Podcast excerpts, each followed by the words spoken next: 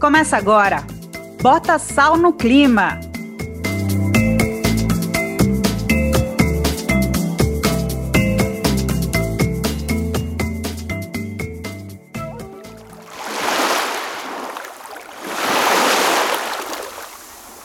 Eu sou Planeta Terra ou planeta Água? Somos água. Afinal, foi dentro da água a nossa primeira casa.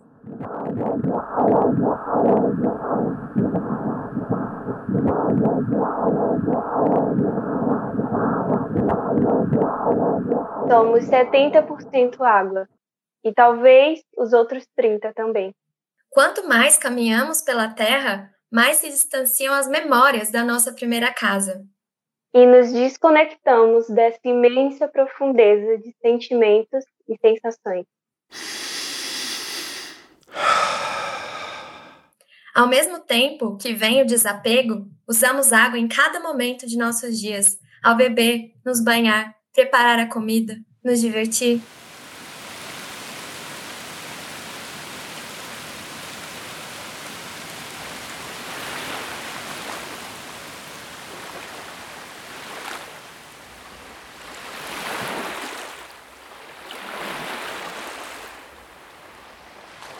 Meu ciclo é infinito. Eu evaporo, mas não desapareço não. Sou fluida. Sou barulhenta, silenciosa. Porque água é isso. Água é tudo junto. E talvez, se não fosse esse paradoxo, não seria nada, enfim. Mas, ultimamente, tenho me questionado: minha vida é infinita?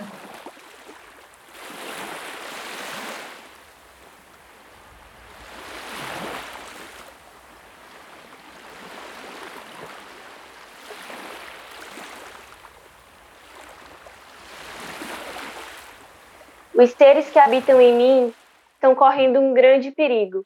A cada hora, minuto, segundo, são despejados milhares de toneladas de plástico e produtos químicos. Recebo, recebo e já tenho isso de sobra para tentar decompor sozinho. A toda hora, vidas são tiradas. Minha vida é tirada. A todo instante, uma rede arranca das minhas profundezas todo e qualquer ser que por lá habita, desequilibrando a vida na água e desequilibrando as vidas na terra. E o que fica no ar é: Como você tem me protegido? Como tem cuidado de si mesmo?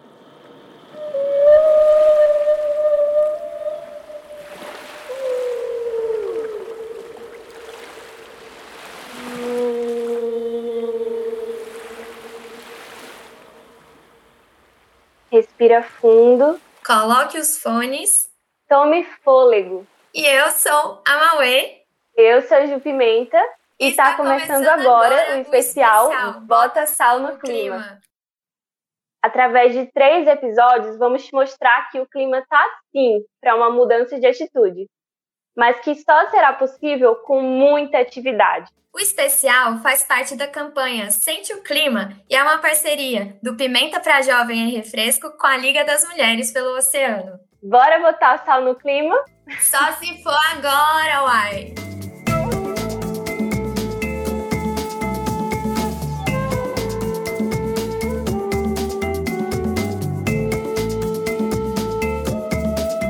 Já te contamos que água é tudo e aqui no nosso episódio, vamos partir de três pontos de vista, ou seja, três blocos.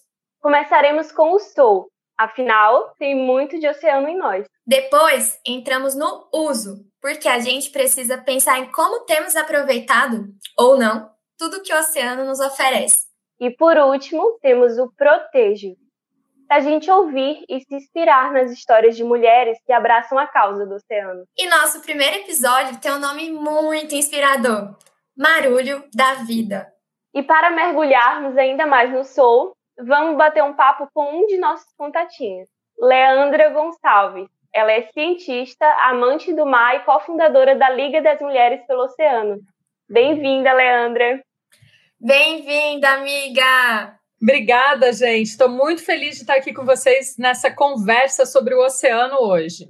Leandra, conta para nós como você descobriu que a gente, que se pá, nem mora perto do oceano, tem uma conexão das brabas com ele? Olha, você sabe que essa é uma pergunta muito interessante para fazer para mim. Por quê? Embora eu seja uma pessoa amante do oceano, eu sou uma pessoa do interior. Eu não posso esconder o meu sotaque. Eu sou nascida em Jundiaí, morei em Jundiaí por muitos anos e estou morando agora durante a quarentena em Jundiaí, no interior de São Paulo. Claro, um interior não tão interior assim, né? Mas 40 minutos de São Paulo, longe do mar, o que me dá certas vezes uma agonia muito grande.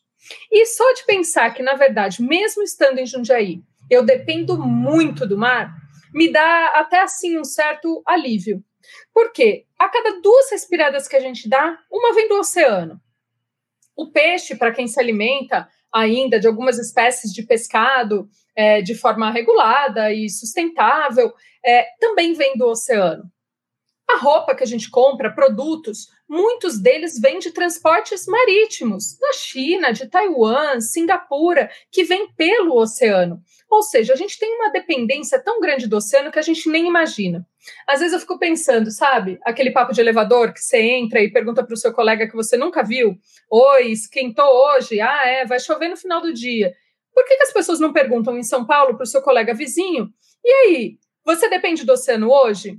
E as pessoas não perguntam, porque elas não sabem que, além do final de semana maravilhoso que elas passam no litoral, tem muito mais da nossa vida que depende do oceano. Então, é, o controle climático, a nossa respiração, os nossos alimentos, aquela cápsula de ômega 3 que o médico te recomendou para a sua saúde ficar melhor, vem também de espécies do mar. Muitas vezes produtos do, cosméticos que a gente usa e a gente nem sabe. Tem enzimas que foram produzidas por animais marinhos. Então a gente depende muito do mar, mais do que a gente imagina do que a gente depende dele. E eu acho isso uma coisa fantástica da gente espalhar para as pessoas. Então, se você encontrar aquele seu contatinho no elevador, não esquece de perguntar para ele se ele já sabe que ele dependeu do mar hoje. Incrível, Leandra. É isso, sabe? Ai, que as pessoas possam enxergar, né, mais o oceano no dia a dia delas. Até lembrei aqui também para você que vai ouvir esse podcast, você vai ter que usar a internet.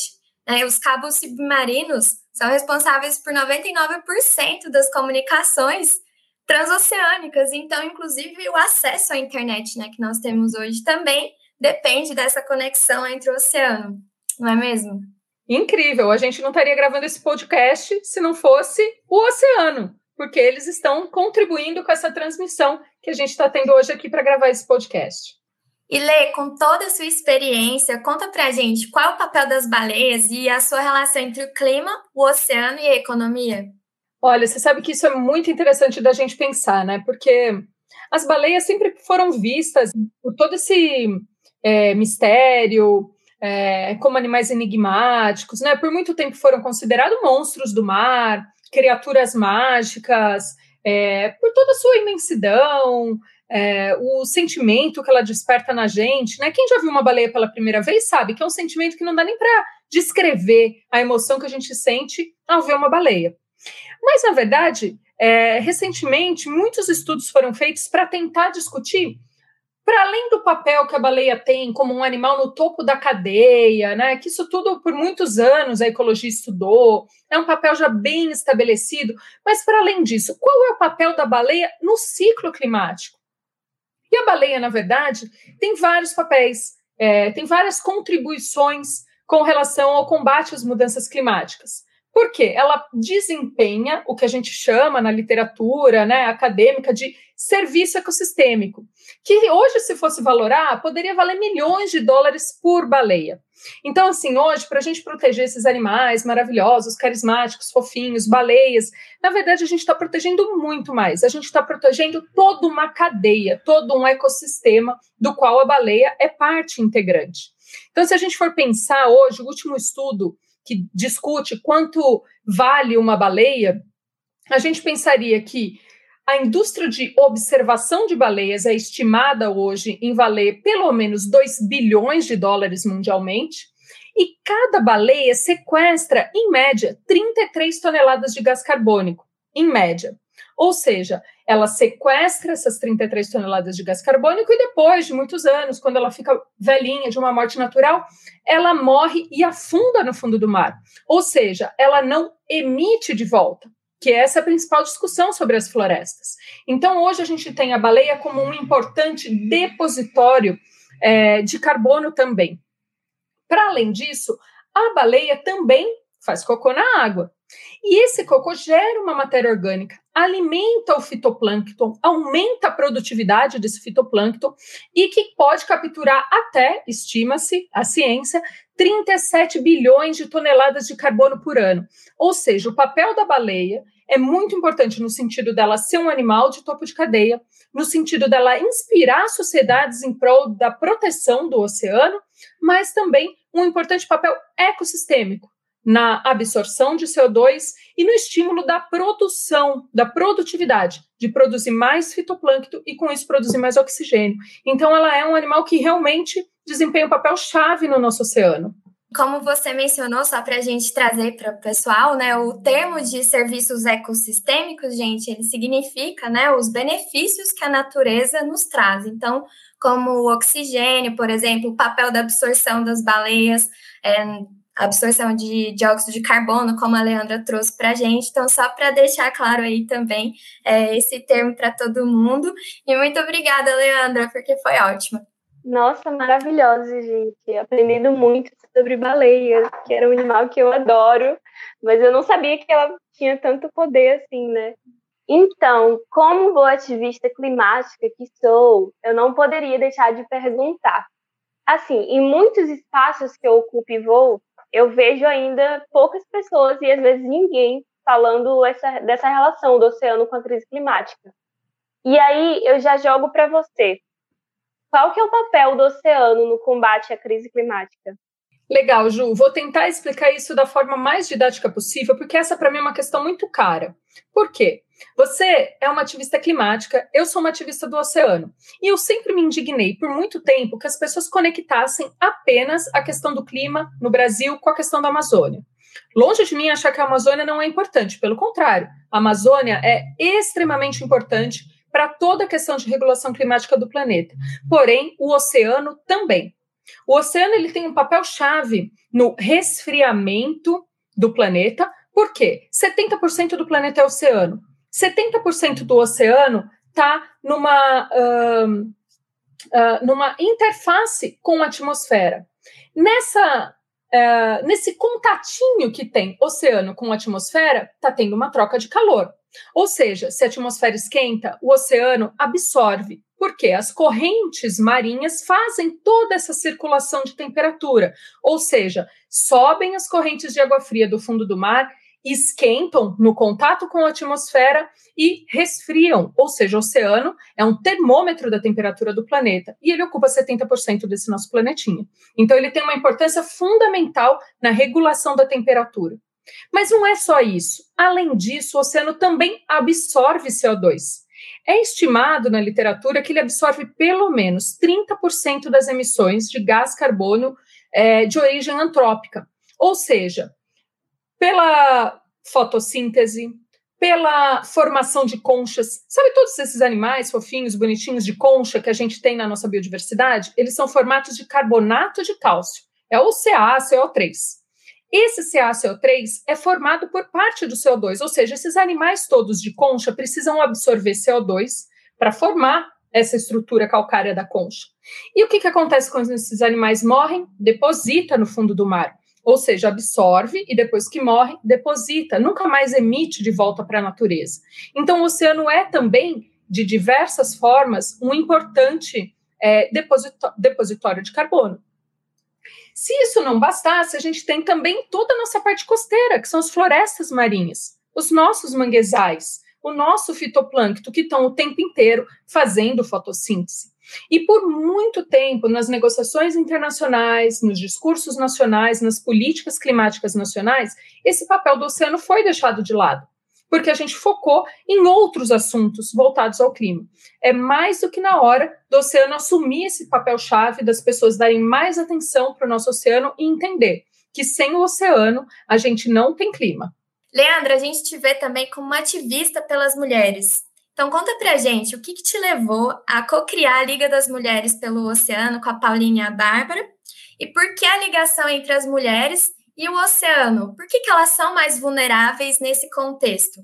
Legal. A Liga foi criada porque, bom, primeiro a gente percebia que era importante comunicar a emergência dos problemas que envolviam o oceano. Perda de biodiversidade, o impacto das mudanças climáticas, o excesso de poluição, seja ele é, poluição de esgoto ou poluição de lixo plástico.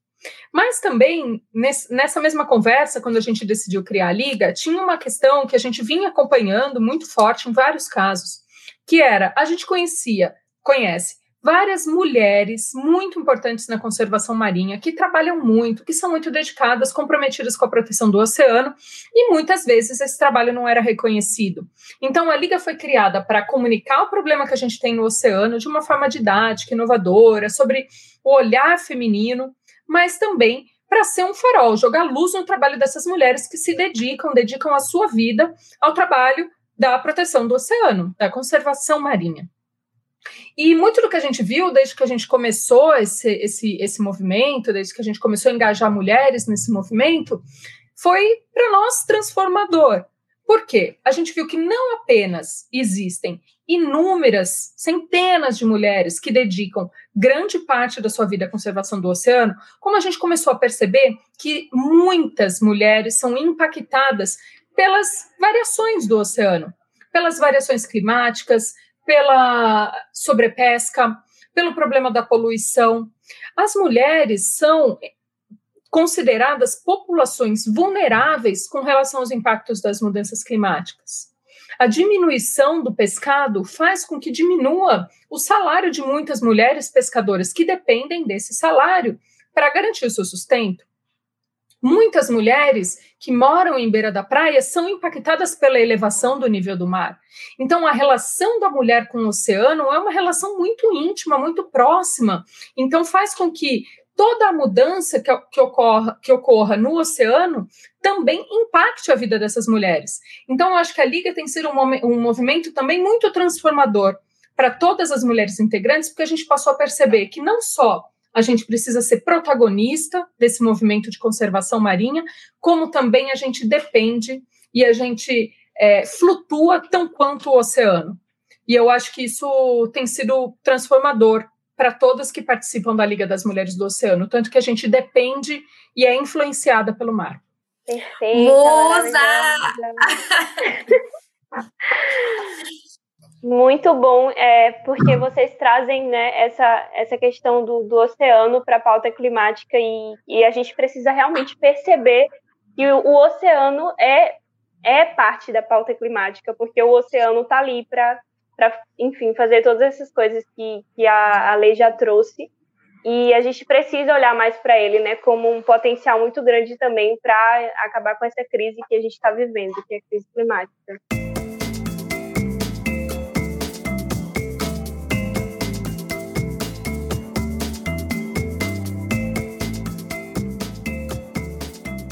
eu uso. Falar sobre o oceano me fez pensar em várias coisas. Tipo, a maneira como muitas das vezes as pessoas pensam em oceano muito na lógica de mercadoria, como se ele fosse produto, né? Mas ele não é isso. Ai, Ju, falou tudo. Em diversas situações, o oceano e tudo que vem dele é visto como só um recurso natural. Um recurso a ser explorado numa lógica tão ultrapassada de que é algo descartável, feito só para a gente consumir como se o mundo girasse em torno dessa única espécie, que, né, coincidentemente, por muito tempo, estava crente que estava abalando por não conseguir segurar o facho e pensar apenas em progresso e desenvolvimento e achando que o meio ambiente é uma barreira. Pois é, Mauê, mirou no lacre e se continuar vai acertar na extinção. Mas o que acontece é que precisamos olhar para a natureza, para o oceano, e usá-lo com o máximo respeito possível. E quando falo isso, é para a gente perceber que, assim como eu, a Mauê e vocês que nos ouvem, temos nossos próprios ritmos.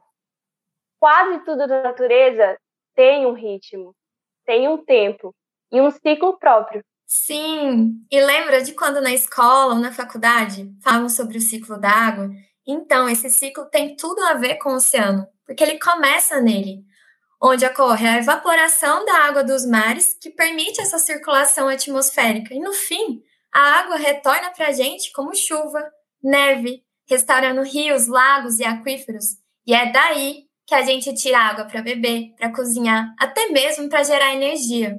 E o problema é quando o ser humano acha que pode desrespeitar o tempo da água para interesse próprio, como quando ela é tirada do nosso ciclo e redirecionada em quantidades enormes, principalmente para a agropecuária e para a indústria. Para piorar a situação, a água que é devolvida para a natureza muitas vezes volta poluída. Mas não só os seres que vivem na água que sofrem com isso. Não, nós também somos prejudicados e muito. Só que sempre tem quem paga mais caro por esse desequilíbrio. Por causa dos estereótipos de gênero que fazem com que as mulheres meninas sejam as principais responsáveis por trabalhos não remunerados cuidados da casa, na maioria das situações em que falta água na própria casa, as mulheres são as principais responsáveis por buscar água onde ela esteja disponível. Fora que as mulheres também são muito mais prejudicadas do que os homens pela falta de acesso ao saneamento básico. Sabia, Ju? Pois é, e daí a importância do ecofeminismo. Um movimento que luta para que todos os seres humanos tenham seus direitos garantidos igualmente, inclusive o direito de acesso à água e saneamento. E também para que não vejam a natureza, a água, o oceano como recurso, mas como casa.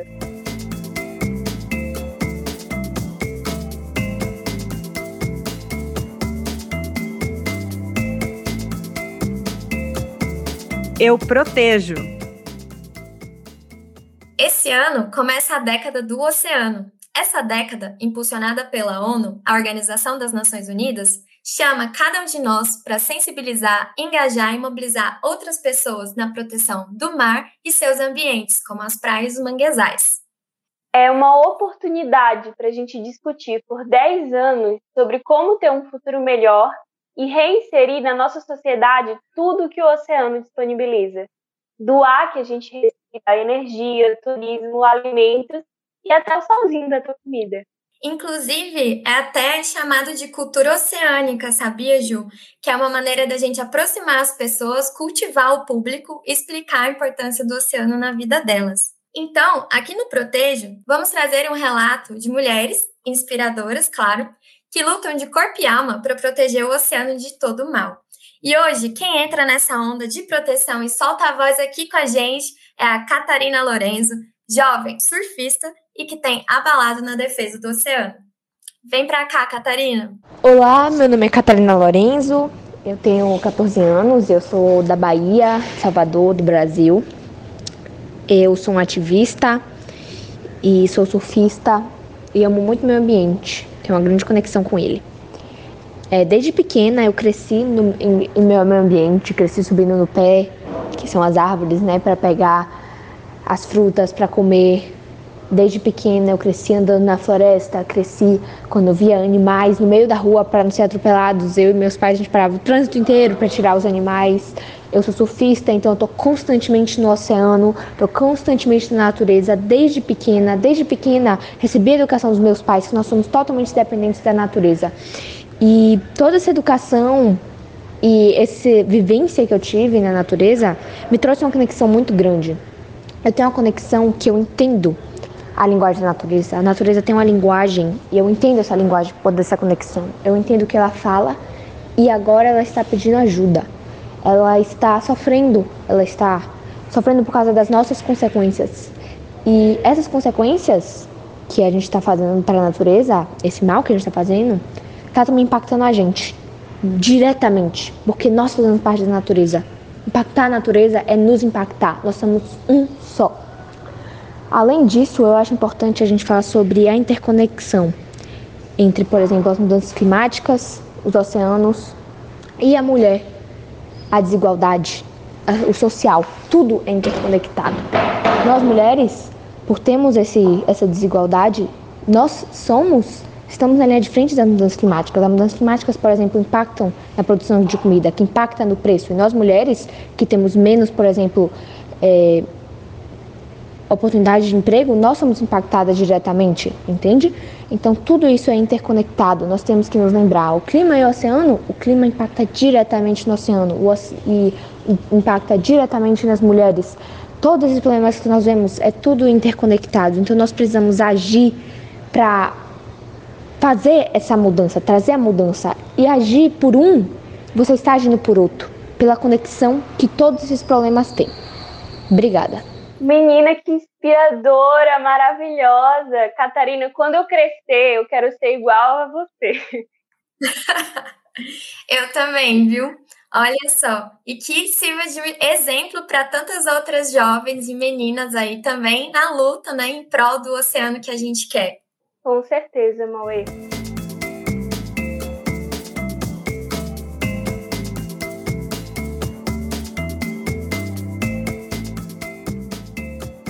Bom, o desafio é grande, mas também somos muitas. Mulheres são como água, ficam mais fortes quando se juntam.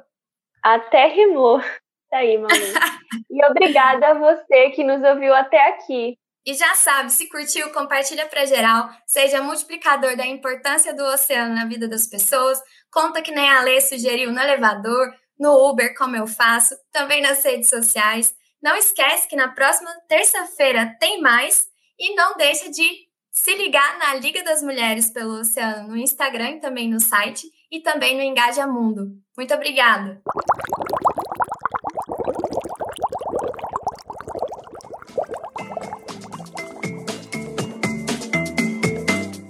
Termina aqui Bota Sal no Clima, uma parceria do Pimenta para Jovem é Refresco com a Liga das Mulheres pelo Oceano.